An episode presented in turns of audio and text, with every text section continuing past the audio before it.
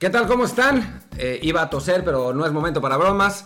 Estamos aquí en esta edición especial, bueno, no especial, es nuestra edición de siempre de los viernes, pero está especialmente dedicada al coronavirus. Eh, aquí en Desde el Bar, yo soy Martín del Palacio. Hola, yo soy Luis Herrera.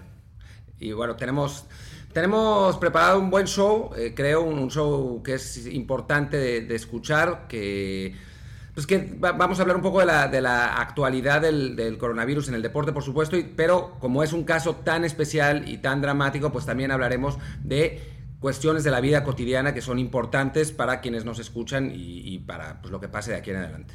Primero que nada, bueno, queremos contarles este, cómo estamos nosotros. Como la mayoría de quienes nos escucha debe saber, eh, vivimos en Barcelona, España. Eh, España está en este momento en el centro de, de la pandemia. Eh, es uno de los países europeos con más casos que estamos teniendo. Ya se superan creo que los 5.000 quizá, no me recuerdo bien. Y esos son los oficiales, o sea, ya, de hecho ya dejaron de hacer tests. Así es. Entonces, bueno, les queremos contar que apenas hace unos minutos antes de empezar a grabar este programa, el presidente del gobierno español, Pedro Sánchez, salió a dar un mensaje a, a la nación en el que informó que a partir de mañana se va a decretar el estado de alarma, que es el primero, digamos, es la primera de tres fases de de contingencia, ya de, alarma nacional, de, emergencia, como le queramos llamar, en, este país, y que eso implicará que habrá medidas severas eh, en cuanto a restricciones de viajes, de seguramente ya de, de cerrar, de cerrar perdón, negocios, de locales. Eh, hoy mismo veíamos que en Madrid, por ejemplo, ya se decretó el cierre de restaurantes, bares, discotecas a partir de, de esta noche. Entonces, y en Barcelona, bueno, donde estamos, eh, todavía, digamos, se puede hacer vida normal, supuestamente, pero ya notamos que la, actividad ha bajado muchísimo. Yo vengo de, dar una pequeña vuelta por el supermercado y ya están algunas estanterías vacías. Entonces, por lo que nos han contado también de la experiencia en Milán, que tenemos amistades ahí, eh, esto, digamos, no es eh, para, para caer en pánico porque pasado uno o dos días los supermercados vuelven a surtir todo su stock y y regresa a esa parte de normalidad al, menos. Pero sí, bueno, estamos en ese punto en el que la gente está ya preocupada y tomando mucha conciencia de que, de que se vienen semanas duras en términos de, aislamiento social para muchos. Sí, bueno, nosotros la verdad es que tomamos precauciones por adelantado y hace una semana fuimos a comprar un montón de cosas porque sabíamos que es lo que se venía, así como hemos tratado en nuestras redes sociales de prevenir qué es lo que probablemente se vendrá en México y hablaremos de eso también eh, en la, hacia el final del show, porque en México van a pasar cosas que por más que el gobierno diga que no y por más que algunos expertos asociados al gobierno digan que no, nosotros que lo estamos viviendo con ciertas semanas de anticipación, podemos decir qué es lo que está sucediendo aquí y pronosticar, ojalá que nos equivoquemos, pero pronosticar lo que va a suceder en México, que además nosotros estamos viviendo lo que se vivió en China eh, hace un mes, con un mes de anticipación, en Italia con dos semanas de anticipación y no hay ninguna razón por la que México quede exento de eso, ni el clima, ni que eh, vivimos en un país muy feliz, ni bueno, viven, viven nosotros no, pero bueno, somos un país muy feliz, no, en México, México es un país como cualquier otro con, eh, pues con instalaciones de salud tan buenas o tan malas como cualquier otro de, su estado y eso es lo que está pasando en todas partes. Sí, y bueno, eh, antes de pasar al punto de central en México, eh, hablar un poco de, bueno, de deporte, eh, como ya la mayoría de ustedes deben saber, digamos que el mundo del deporte ya empezaba a reaccionar al tema del coronavirus en los últimos días. Este, hablamos el lunes incluso de cómo se canceló el torneo de Indian Wells, de cómo ya se habían pospuesto algunos maratones, algunas competencias, pero es justo a partir de este miércoles por la noche, recién habíamos grabado y subido el episodio anterior de la Champions League, este, en el que se empieza a desatar ya la reacción en cadena del deporte estadounidense y después internacional, cuando se conoce el caso de Rudy Gobert, este jugador de la NBA, que sale positivo del coronavirus. Por, por estúpido. Y además Se, se, hace viral, perdón la expresión, que eh, el lunes el tipo había hecho la broma de tocar todos los micrófonos de los reporteros en una rueda de prensa. Entonces, este... No, y dicen además sus compañeros de equipo que ya en los días anteriores en el vestidor estaba haciendo bromas igual de idiotas. Sí, entonces, lamentablemente, este es uno de esos casos en los que por no tomar eh, con seriedad ese tipo de cosas, el tipo ya se enfermó. A él seguramente no le va a pasar nada siendo un hombre joven, sano, de, deportista, eh, pero por su, por su actitud, por su forma de bromear, seguramente ha sido alguien que ha contagiado más y bueno, ojalá que entre el círculo al que ha contagiado no se encuentre gente más vulnerable, que es precisamente el punto eh, de tratar de evitar la dispersión tan, tan extensa de la enfermedad, que es que sí, la mayoría de los que la, contraen no sufren mayores síntomas, pero hay un porcentaje de la población más vulnerable que sí la, la puede sufrir y entonces cuando una persona joven es irresponsable y se contagia y no hace mayores esfuerzos por proteger a su alrededor, puede terminar infectando a, pues a un abuelo, a, a, una persona con enfermedades previas, con diabetes, con asma, que sí se vea más afectada por la enfermedad. Bueno, y retomando el punto del deporte es, en el momento en que la NBA cancela su, bueno, suspende su temporada, no la ha cancelado oficialmente, se viene esta reacción en cadena, tras la cual la Major League Soccer, la Asociación Colegial de Deportes de Estados Unidos también ya cancela su, el March Madness con todos los torneos colegiales que, son este, este mes. Eh, también se cancela el Gran Premio de Australia después de que un miembro de McLaren da positivo en el test. La, la Champions League apenas hoy ya se hizo oficial que ayer. Ayer, pero tardó la UEFA, tardó, un montón. se habían solamente pospuesto un par de partidos de la Europa League. Al, se, se, jugaron otros en los que incluso había factor de riesgo, como el de Olympiacos Wolves, que nadie entendía por qué se jugaba cuando el presidente de Olympiacos ya estaba infectado.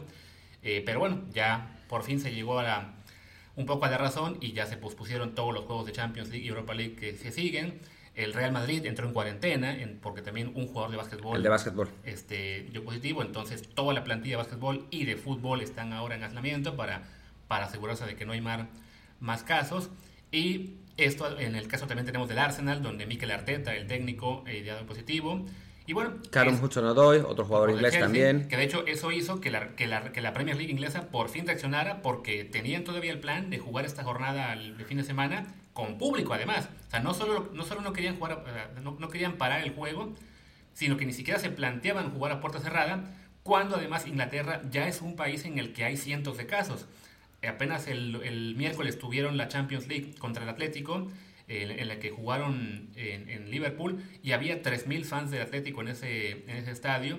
Y con justa razón mucha gente se preguntaba cómo es posible no solo que se jugara con público, sino que se permitiera la llegada de tantos fans de España, a sabiendas de que ya es un país que, en el que hay un foco importante de infección. En Madrid, sobre todo, que Madrid es la ciudad más afectada, más afectada de, España. Y bueno, hoy se anuncia que los Juegos Olímpicos de Tokio es muy posible que se pospongan, ya lo están, lo están analizando. Ya sabíamos que a la Euro también se analiza eh, posponerla.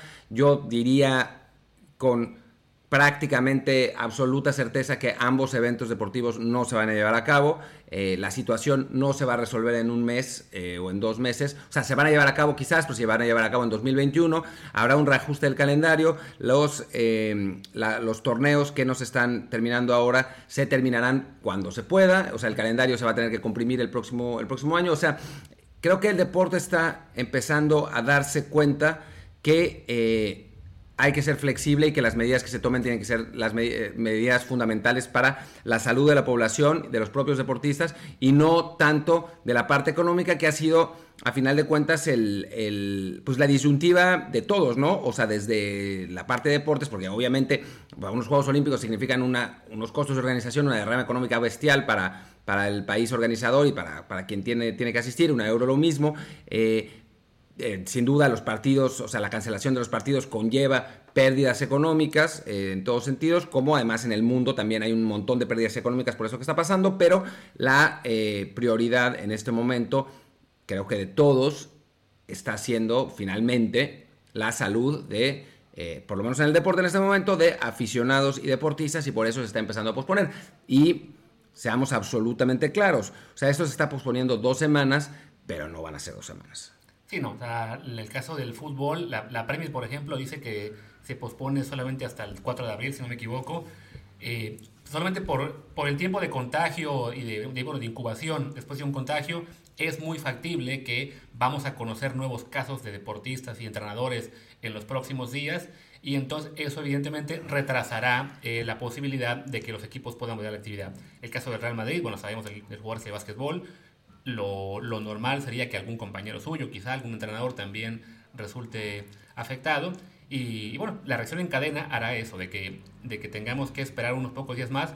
hasta que las medidas que se han tomado de aislamiento y sobre todo ahora que ya en buena parte de Europa se empieza a tomar ya con mucha más seriedad eh, que se deben parar eventos masivos y que se debe parar toda la competición, pues poco a poco debe bajar el ritmo de contagios, pero sí, no es una situación que se arregle en, en una semana o dos, ¿no? En este caso llama mucho la atención que pese a que ya la mayor parte de ligas europeas y de Estados Unidos empiezan a tomar eh, ya esta medida de cancelación, quedan todavía algunas, por ejemplo la Bundesliga alemana, que sigue sin posponer esta jornada. De hecho, justo veía ahora que hubo un, un post, creo que en Twitter, de Diego Alcántara, en el que gritaba furioso por lo que, porque era lo veía como una pérdida de tiempo que se jugara esta jornada cuando deberían ya estar tomando medidas. Después lo borró. Pero bueno, es una de esas pocas ligas que todavía no, no toma la medida de cancelar jornadas, que tendrá que hacer a tarde o temprano. Eh, tenemos también el caso, lamentablemente, bueno, de la Liga MX, que es otra que no, no ha querido parar. A ver, no, espera, no tenemos también el caso. Es fundamental porque todo el mundo nos está escuchando. Sí. O sea, es, en mi opinión, una irresponsabilidad absoluta de la Liga MX que se jueguen los partidos. O sea, que se jueguen, o sea, que se jueguen los partidos, vaya y pase, pero que se jueguen con público. O sea, la, en, México hay, una suerte de negación extraña y promovida por el gobierno federal de que este puede ser un problema para México. O sea, siguen con lo de los 12 casos, a pesar de que no hay tests, o sea, no se están testeando, entonces pues no hay manera de saber si son 12 casos o no. Eh, siguen con que en México no ha pasado nada. Eh, y entonces en la Liga MX se decidió poner a disposición de los clubes si se juega a puertas cerradas o no, pero seamos absolutamente claros, o sea, no solo en México, sino en todos los países, pero en México también, cuando algo se permite, se hace. O sea, funciona así, ¿no? Y entonces se van a jugar esos partidos cuando obviamente representan un riesgo de infección. E incluso, y eso es algo que platicaremos un poquito más adelante en las, en las medidas personales, a final de cuentas es una cuestión de responsabilidad personal. O sea, incluso si no hay tantos casos, incluso si no hay tantos infectados, ¿para qué arriesgar? Obviamente habrá menos gente en la tribuna, porque la habrá, pero todavía hacer esos eventos eh, masivos con tanta gente como un partido de fútbol es una invitación al riesgo absolutamente innecesaria. Sí, no, y vaya, y este, este, esta situación que se está viviendo en México con, la Liga MX es básicamente lo que vivieron hace dos semanas la NBA, la Liga Española, la Serie A, que a sabiendas de que ya había unos pocos casos en sus países, decidieron, ok, si, si el gobierno nos está permitiendo jugar, entonces es que se puede hacer, vamos a seguir en, actividad. Poco a poco empezaban a, a, jugar a puerta cerrada donde, donde se empezaban a detectar mayores casos, como el caso del norte de Italia, eh, pero no fue hasta que los propios jugadores y, técnicos, como el caso de Rudy Gobert, como el caso de Mikel Arteta, como Justo Samuel también empiezan a caer infectados, que se cobra esta conciencia de, ah, no solo es el público al que estamos poniendo en riesgo, es a nuestro propio plantel, es a nuestro propio staff que también se puede contagiar en, una situación así y por lo tanto por fin reaccionaron en, las últimas 48 horas ha sido la mayor parte del deporte que ha, que ha reaccionado así.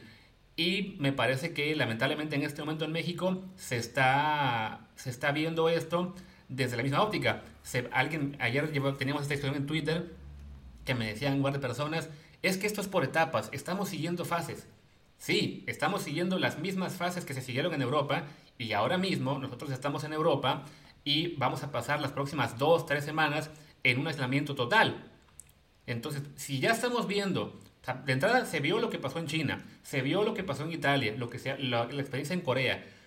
¿Por qué si estamos viendo lo que ocurre en otros países, ¿por qué no podemos anticiparnos y tomar medidas importantes, quizá no tan drásticas como las que se tienen que tomar en este momento en España o Italia, pero sí medidas de, cierta, de cierto impacto que sí también evidentemente afectarán a la economía, pero que por lo menos prevendrán la, la, llegada de una, de, un, de una masa de contagio mucho mayor, como hemos visto que ha ocurrido lamentablemente en Corea, en Japón, en España también ya está pasando. En Italia, sin duda. Que en, Italia, a ver, la situación en Italia es dramática. Quizás en México no llegue tanta, tanta información porque están más lejos, pero nosotros lo tenemos al lado.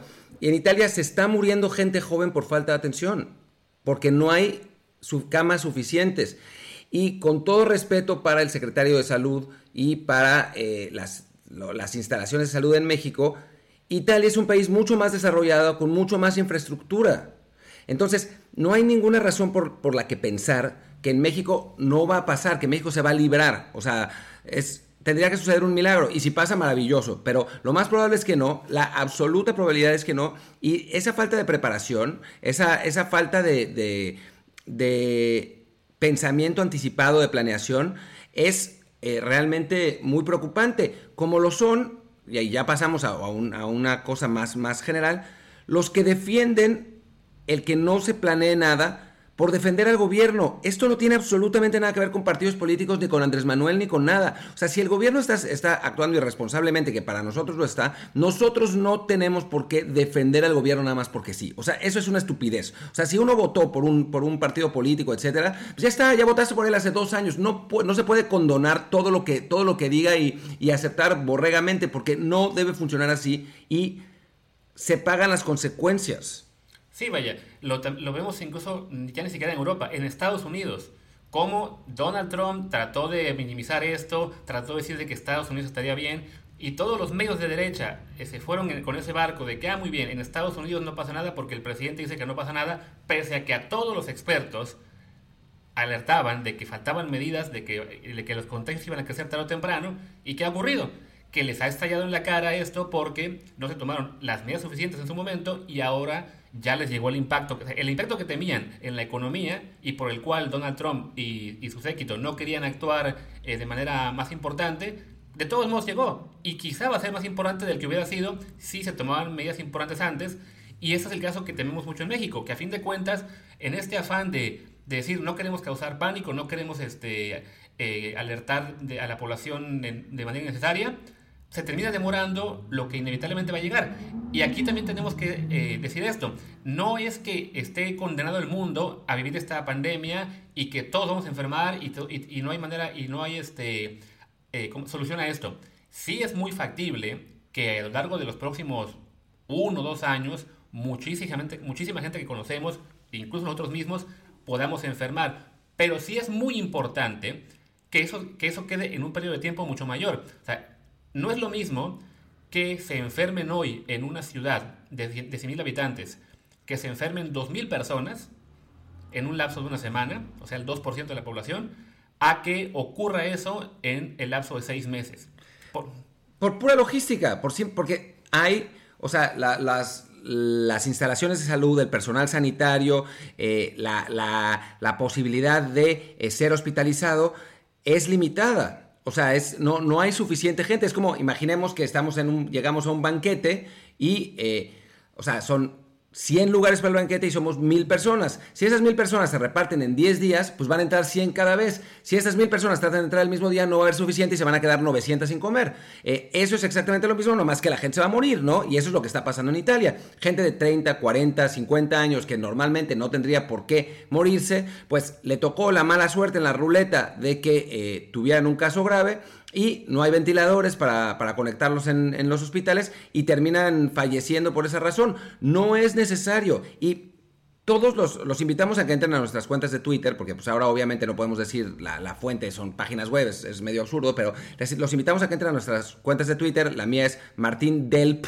y la de Luis es Luis RHA, para que vean toda la evidencia que hemos publicado sobre la necesidad absoluta de prevenir, de... Eh, de, actuar antes de que sucedan estos contagios.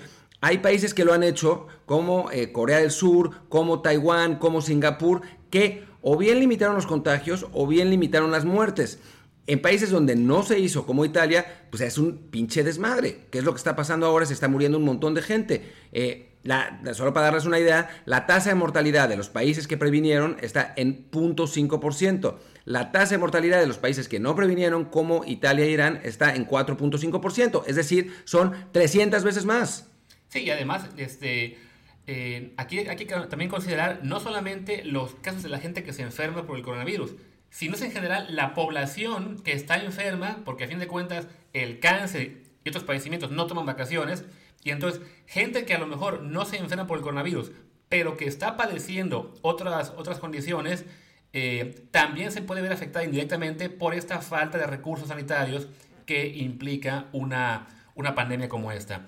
Eh, es por eso que hemos dedicado este programa básicamente a hablar de esto porque creemos que más allá de la afectación al deporte que se está viendo evidentemente en estos días y que va a ser muy notoria en las próximas semanas y meses, eh, hay que tomar conciencia de que la afectación ya está siendo muy importante en términos de vidas que se han perdido y sobre todo de vidas que se han perdido que no se debieron perder en esos países que no se actuó a tiempo y un país como nuestro, México, en el que todavía se está en una fase en la que se puede contener de mucho mejor manera esta crisis, tiene que actuar más rápido. Eh, lamentablemente, bueno, el gobierno no quiere dar una voz de alarma mayor, las ligas de fútbol y demás no quieren parar eventos, el Vive Latino sigue haciendo su promoción a su concierto, de, bueno, a su, festival que arranca mañana, creo, no sé. Están siendo irresponsables. Entonces hay que decirle al público eh, que nos escucha, sean responsables ustedes.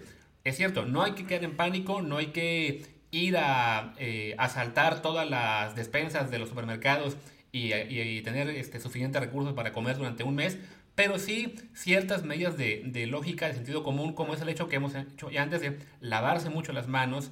Hay que añadir también, bueno, el evitar eventos masivos, evitar aglomeraciones en la medida de lo posible. Claro, si, si tienen que trabajar y ir al metro, bueno, pues es una cosa que inevitable, pero sí reducir factores de riesgo. Mantengan la distancia con los adultos mayores, no por el bien de ustedes, sino por el bien de ellos. Eh, mantengan, traten de mantener distancias en general con la gente eh, de, por lo menos un metro. Em, yo lo que, yo algo que, les quiero decir, eh, más allá de las recomendaciones, y que es, o sea, en, en plan de amigos dense cuenta, es ni al gobierno ni a los organizadores del Vivo Latino ni a los organizadores, ni a los organizadores del fútbol les interesas tú. No les interesas. Les interesa hacer lana, les interesa que la economía no caiga, les interesa su popularidad. Tú no les interesas. No, o sea, esta fidelidad que le tenemos a veces a las cosas es absolutamente absurda. Ellos están viendo por sus propios intereses y no es una cuestión de partido político ni de preferencias. A nadie, a los políticos no les interesamos. Entonces, en este momento lo que, lo que ellos están haciendo es proteger sus culos. Es es eso es lo que está pasando, es proteger la economía. O sea, no hay ninguna razón específica para que, para que no se declare, digo, si no ha estado de emergencia todavía, no se declaren medidas cautelares importantes. La única razón es económica. Lo único que quieren hacer es que no, o sea, que su popularidad no baje porque se, se, vaya al carajo la economía, que el, que el dinero que tenían de las, de las entradas de los estadios no baje están interesados solos en ellos mismos. Y mientras antes nos demos cuenta de eso, mejores decisiones vamos a tomar en general. Pero en un caso así, en un caso así, es absolutamente fundamental. Y si no lo van a hacer ellos, lo tenemos que hacer nosotros. Sí, porque vaya, entendemos también que esto afecta la economía personal. Justo ayer, una de las personas que me respondía en Twitter, eh, de una forma no muy educada, me decía que él eh, vive de vender este, dulces y chucherías afuera de los estadios. Y sí, entiendo que en lo económico le va a perjudicar mucho que no haya partidos. A nosotros también nos perjudica que no haya partidos. A fin de cuentas, vivimos de, ver deporte, de hablar de deporte. También nos va a pegar. Las redacciones de periódicos en este momento deportivos están preocupadas porque no, tienen, no van a tener de qué hablar. Entonces, eso evidentemente es un impacto también personal que es entendible hasta cierto punto la reticencia a a tomar medidas importantes, pero sí hay que ser muy conscientes de que esta es una situación en la que ya algunos países están viviendo, incluido el que estamos ahora nosotros, que es España, de una afectación realmente importante a no solo a la economía, sino a la vida cotidiana. Y eso es algo que debe también cobrar conciencia países como México y el resto de Latinoamérica. De hecho, también hemos visto que no se ha modificado gran cosa el calendario no, Libertadores. Espera, hasta Venezuela empezó a tomar medidas. O sea, ya para que Maduro tome medidas, que es probablemente el presidente más idiota de toda la, de toda la región. O sea, por Dios. Sí, entonces, este, si hemos sonado muy alarmistas en este podcast, eh, nos disculpamos, digamos, por el tono, pero no por el mensaje. Es importante eso, que si el gobierno, la Liga MX o CESA y quien sea más no quiere tomar medidas importantes, nosotros como personas empecemos a ser más conscientes, tratemos también de informarnos bien, no nada más este, quedarnos con la mañanera o con lo que me pasan por WhatsApp, sino realmente tratar de investigar, de, leer eh, buena información, de buscar periódicos importantes en el extranjero, de, buscar cuentas de Twitter de expertos en la materia que, que, den buena información. Justo ahora que mencionaba Martín este, el, hecho de nuestras cuentas, yo compartí anoche un... Eh, un post de Barack Obama en el que él em, publicaba un link en el que explicaba justo esto de por qué es importante ralentizar el, contagio del, coronavirus. Entonces, este, traten de informarse mucho. No, no, no depende solamente del gobierno eh, cuidar a la población, sino de, uno mismo. Tomar medidas no solo cuando ya está la emergencia encima, sino cuando sabemos que va a venir. O sea, de lo poco bueno que tiene una crisis como esta, así tan escalonada, es que el resto de países está viendo lo que ocurre en otros antes y puede prepararse para ello. Algunos países lo han hecho bien. Eh, en México se quiere insistir en que es uno de esos países. A la distancia, perdonándolo, sintiéndolo mucho con la gente que son fans del gobierno, no se ve así. Se está notando una, una inacción importante, muy similar a la que tuvo Estados Unidos. Y entonces es por eso que tenemos que dejar de hablar un poco de deporte, más allá de lo, de lo básico, eh, y, e insistir con esta situación que es realmente algo muy importante para, pues para nosotros y para la gente que conocemos y suponemos también para todos los que nos escuchan. Y sí, pues eso, o sea, creo que, que si, algo, si algo esperamos que les quede de este eh, episodio es que la situación sí es seria. No es una gripa. Tampoco es un apocalipsis zombie. No nos vamos a morir todos. O sea, pero la, la, la situación es seria. Nuestra. O sea, la salud general depende de todos, o sea, no solamente la nuestra, también la de nuestros papás, también la de nuestros abuelos. Eh, a final de cuentas, si hay algo, la única cosa que no podemos recuperar es la vida. O sea, la economía rebotará, sí, o sea, yo tengo familia cercana que a cuyos negocios se van a ir al carajo, vamos a decirlo así. Es absolutamente, o sea, es lo más probable que se vaya todo a la chingada. Eh, pero aún así, lo que hablamos, lo que tratamos de hablar en el chat familiar es, ya habrá chance de recuperarse. O sea, lo importante ahora es no contagiarnos, no contagiar a gente eh, más vulnerable, poder minimizar el, em, el, digamos, el impacto de esta, de esta situación. Eh, me parece que es, como leía en algún lado, esta es una de esas situaciones que pasan cada 100 años, lo que dicen los gringos, once in a lifetime event. Hay gente a la que le tocó la Segunda Guerra Mundial, hay gente a la que le tocó la Primera Guerra Mundial. A nosotros nos tocó esto.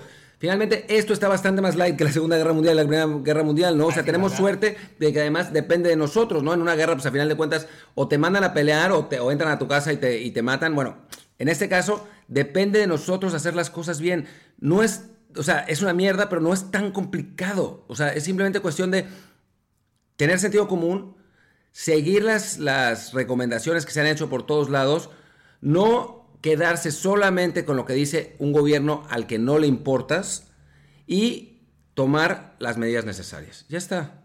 Y bueno, yo creo que con eso ya no tenemos mucho más que decir hoy. Eh, así que gracias a todos por escucharnos, por haber llegado hasta esta parte del podcast. Eh, si, les, si les gustó, les interesa o les parece bien lo que hemos dicho, compártanlo a tanta gente como puedan, no porque tengamos más eh, escuchas nosotros, sino porque creemos que el mensaje es importante que llegue a más personas. Sí, además ni tenemos patrocinadores, no nos pagan más por más escuchas. Además. Y bueno, este, nosotros vamos a estar aquí lunes de todos modos, esperamos... Ojalá.